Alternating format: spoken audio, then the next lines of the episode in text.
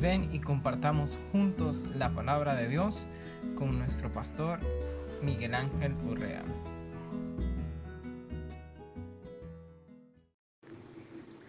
Serie Enfoque Bíblico de la Pandemia Coronavirus, basado en el libro de Joel capítulo 1 al capítulo 3. Cuarta parte, la plaga y el llamado al arrepentimiento. El Señor bien pudo guardar silencio y llevar adelante su juicio sobre el reino de Judá por medio de la plaga de langostas y de la sequía, ocasionando una hambruna que cobraría muchísimos muertos. Además de una recesión económica brutal en el reino que lanzaría a casi toda la población a la pobreza. Pero el Señor, consecuente con su carácter misericordioso, envía a Joel para que les advierta acerca del gran mal que ha determinado sobre ellos y la urgente necesidad que se vuelvan a su Dios con genuino arrepentimiento como la única manera de salvar la situación. Dios se duele del castigo que les está aplicando. Dos veces ordena que se toque trompeta como era la costumbre hacerlo para convocar en tiempo de guerra, de amenaza o de peligro pero también para santa convocación. Quiere que den voz de alarma. En el capítulo 2, verso 1, tocad trompeta en Sión y dad alarma en mi santo monte.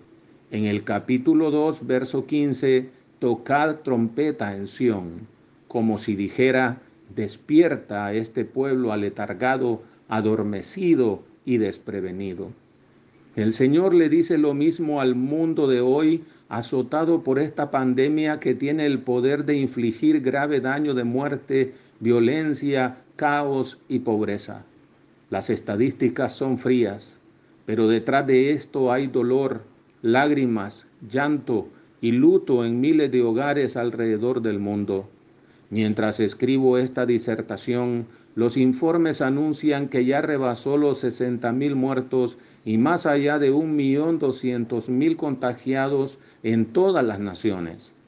Esta pandemia, mientras no se descubra la vacuna y no se procese a escala industrial y se distribuya por todo el planeta, tiene el poder de poner de rodillas a cualquier país del mundo. Todos coinciden en que tardará entre 12 a 18 meses disponer de la vacuna y esto en tiempo récord.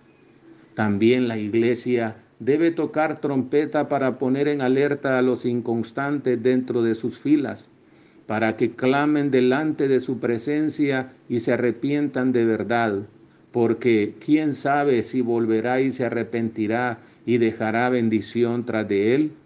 Su verdadero pueblo escogido está seguro, ya sea en la vida o en la muerte, pues ninguna condenación hay para los que están en Cristo Jesús.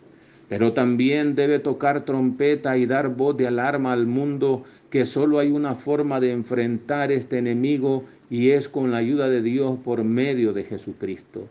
Anunciarle que Dios lo llama al arrepentimiento de sus pecados y andar en vida nueva por medio del Señor Jesús.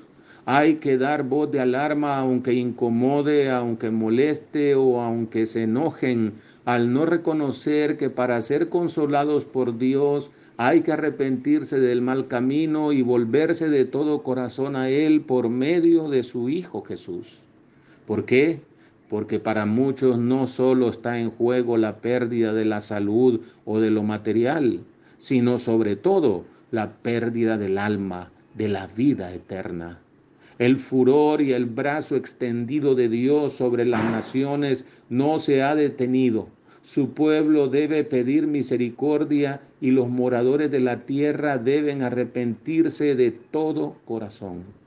Lamentablemente, cierto sector pastoral del país acude a prácticas contrarias a las escrituras para contrarrestar el virus como por ejemplo derramando aceite en las calles de acceso a una ciudad, declarando y decretando que el virus no pasará de la marca de aceite con la que han señalado los caminos de entrada y salida. Muy lamentable también las imágenes que hace algunos días la televisión nos presentaba de los prelados católicos subiendo a un helicóptero la imagen llamada Virgen de Suyapa para sobrevolarla por la capital del país y por otras ciudades para que bendijera, protegiera y ayudara a enfrentar la plaga. Ninguna de estas cosas tiene poder alguno sobre este virus y lo que hace es encender más el enojo del Señor, pues en lugar de acudir a Él por medio de Jesucristo, echan mano de sus propios recursos místicos e idolátricos. Veamos entonces cuál es la actitud que la población debe manifestar ante tan grande tragedia. Y lo que debe manifestar es arrepentimiento. El Señor hace un llamado al arrepentimiento al pueblo de Israel y hace también un llamado de arrepentimiento a la población en general en este tiempo. El profeta Joel señala algunas características que debe tener este arrepentimiento. Y el primero de ellos es que debe ser un arrepentimiento verdadero. Versículo 12 en su primera parte dice, por eso pues, ahora dice Jehová, convertíos a mí con todo vuestro corazón. El corazón en la Biblia se refiere a la totalidad del ser de la persona, el asiento de la voluntad. La población de aquel entonces debía arrepentirse de verdad de todos sus pecados y acudir a Dios con fe para que éstos les fueran remitidos. En esta ocasión, si no se arrepentían de verdad, abandonando sus pecados, no habría esperanza para ellos. Esto es un llamado reiterativo que Dios les hacía cuando pecaban contra Él. Y si se convirtieren a ti de todo su corazón y de toda su alma, primer libro de Reyes 8, convertíos y volveos de vuestros ídolos y apartad vuestro rostro de todas vuestras abominaciones. Ezequiel 14. También la hizo el Señor y los apóstoles para que no murieran en sus pecados y bajo condenación. Así que arrepentíos y convertíos para que sean borrados vuestros pecados, para que vengan de la presencia del Señor tiempos de refrigerio. Hechos capítulo 3. Tristemente la dureza de corazón y la resistencia a arrepentirse han estado presentes en aquellos que falsamente se hacen llamar cristianos, así como en los moradores de la tierra. A su pueblo entonces Dios ha tenido que disciplinarlo y castigarlo para preservación y a los moradores de la tierra enjuiciarlos para destrucción. A los que pretenden ser su pueblo, pero hacen lo malo, el Señor les dice, ¿por qué querréis ser castigados aún? Todavía os revelaréis. Isaías capítulo 1. Y de los moradores de la tierra se describe su porfiada actitud.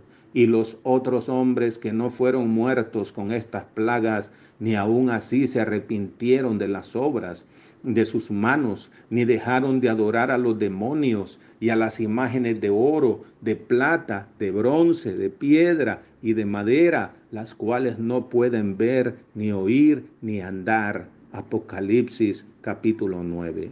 La sentencia del Señor entonces es sin excepciones. Según Lucas 13, en este mismo tiempo estaban allí algunos que le contaban acerca de los Galileos cuya sangre Pilato había mezclado con los sacrificios de ellos. Respondiendo Jesús les dijo, ¿pensáis que estos Galileos, porque padecieron tales cosas, eran más pecadores que todos los Galileos? Os digo, no. Antes, si no os arrepentís, todos pereceréis igualmente. Usted, amigo que nos está escuchando, Usted que está escuchando esta exposición debe saber y entender que tiene que convertirse a Dios de todo corazón. Usted que se acostumbró a ir a la iglesia, pero no a comprometer verdaderamente su corazón al Señor, debe entender que tiene que convertirse a Dios de todo corazón, es decir, debe arrepentirse de sus pecados, creer en Jesucristo como el único que puede limpiar sus pecados y darle vida eterna, abandonar sus pecados y dar frutos reales, fehacientes y dignos de un verdadero arrepentimiento. ¿Cómo puede usted distinguir el aspecto del cielo, más las señales de los tiempos no puede? No se haga el desentendido.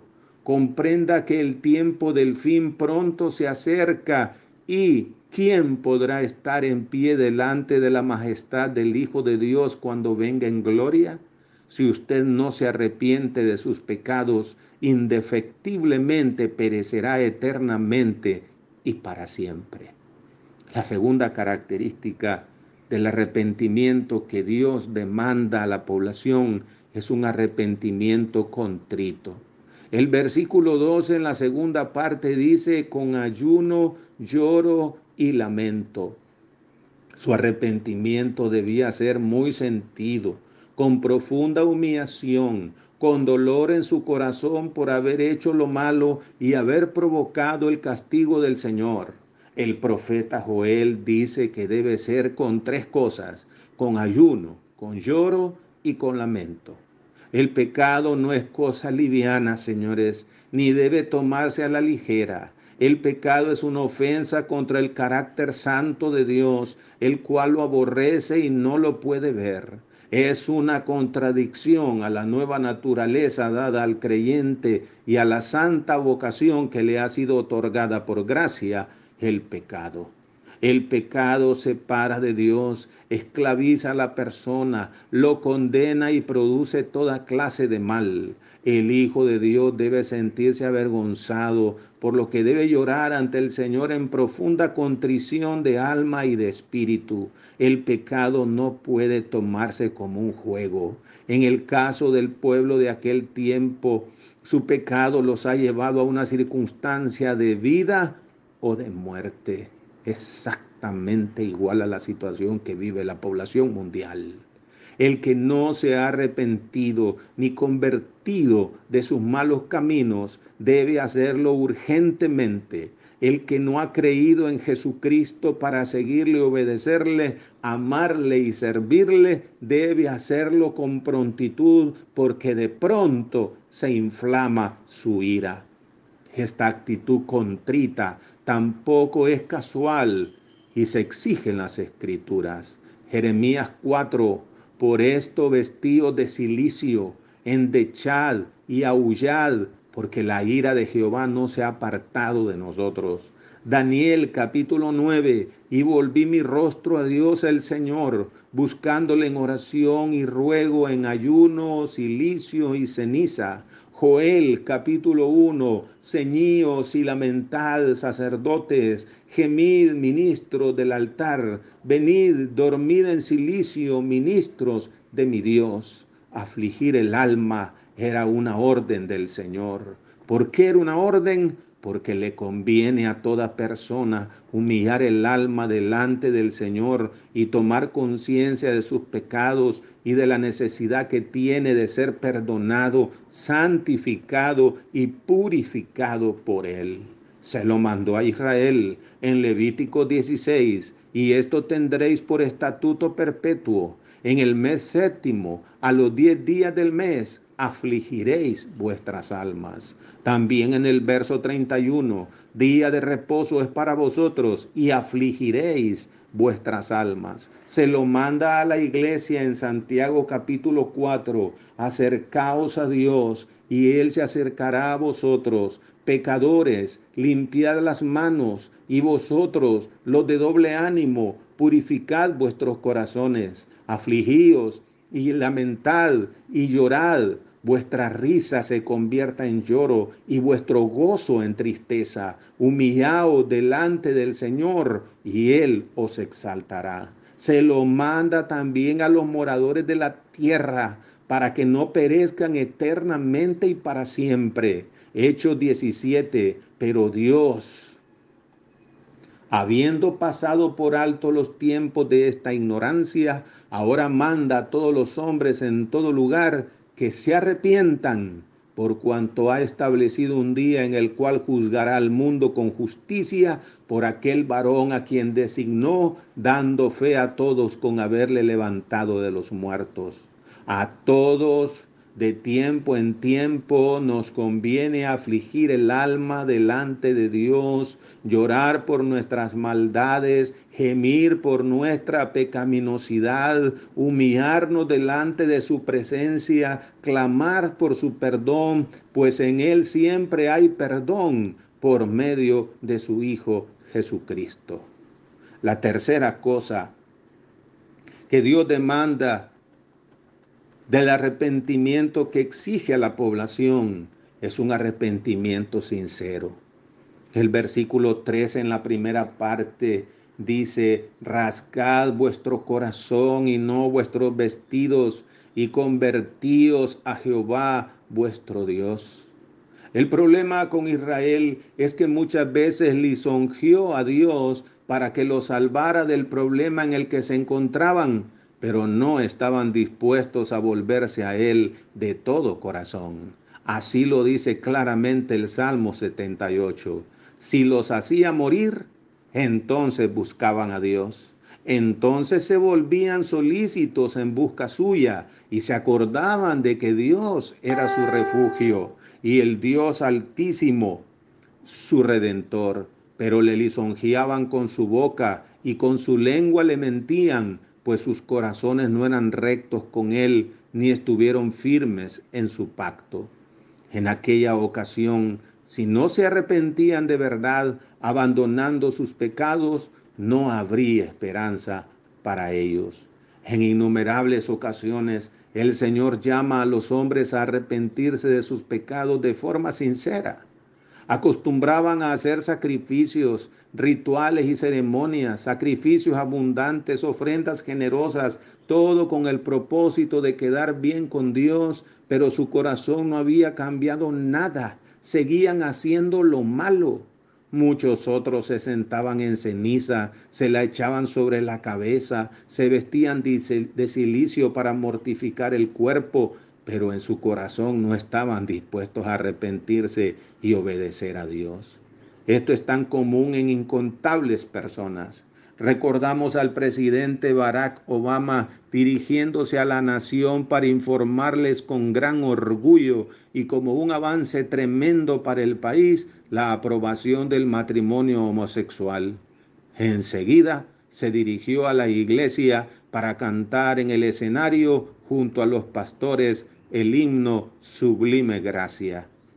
Así está este mundo perverso, adaptando y acomodando a Dios a sus intereses, a su propia manera de pensar y a su propia manera de vivir, aunque esto de manera flagrante vaya contra el carácter santo y justo del Dios que están pretendiendo invocar.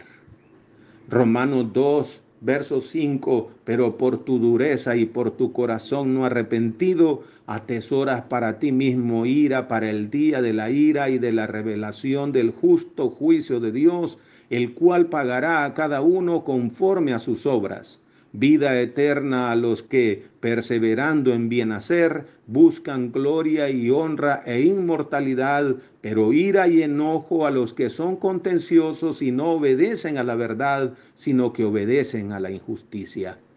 Atrevámonos a ser sinceros y objetivos. Atrevámonos, hermanos, a hablar con claridad Ninguna persona en este tiempo, en cualquier país del mundo, no importa si es cristiano o no, tiene la seguridad de sobrevivir a esta pandemia.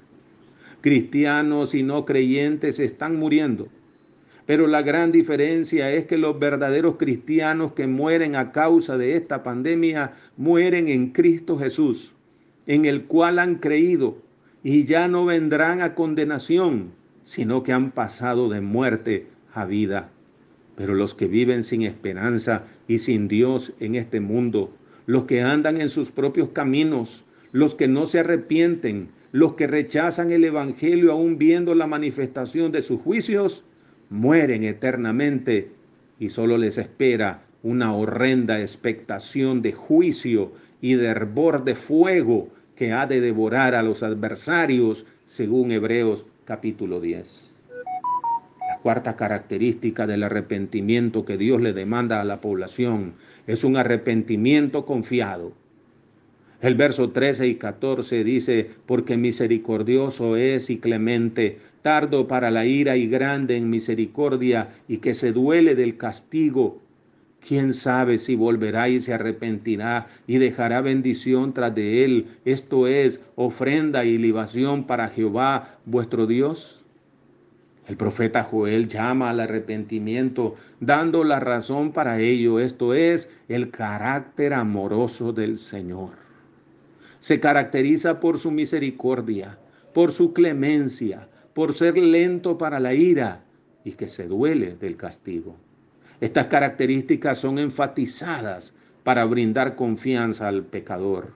Lamentaciones 3:33, Él no aflige ni entristece voluntariamente a los hijos de los hombres. Efesios 2:4, pero Dios, que es rico en misericordia, por su gran amor con que nos amó. Salmo 35, porque un momento será su ira, pero su favor dura toda la vida.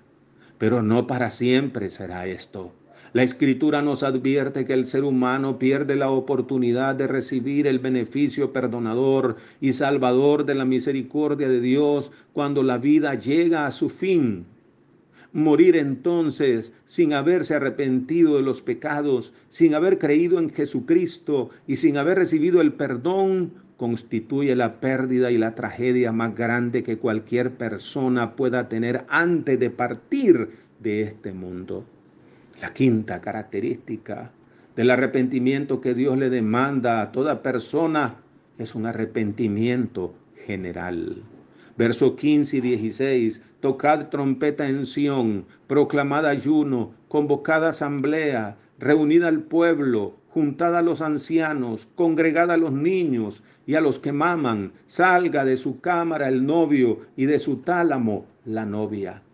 Qué bueno sería que la población se volviera a Dios en arrepentimiento por sus pecados y maldades. Qué magnífico sería que proclamaran ayuno sin dejar a ningún sector por fuera.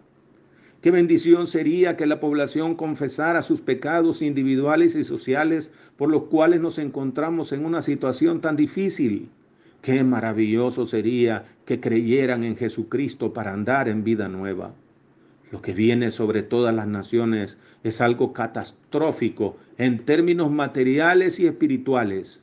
Miles y miles de muertos, muchísimos de ellos sin Cristo en su corazón la amenaza no de una recesión, sino de una depresión económica que orillará a muchos a suicidarse.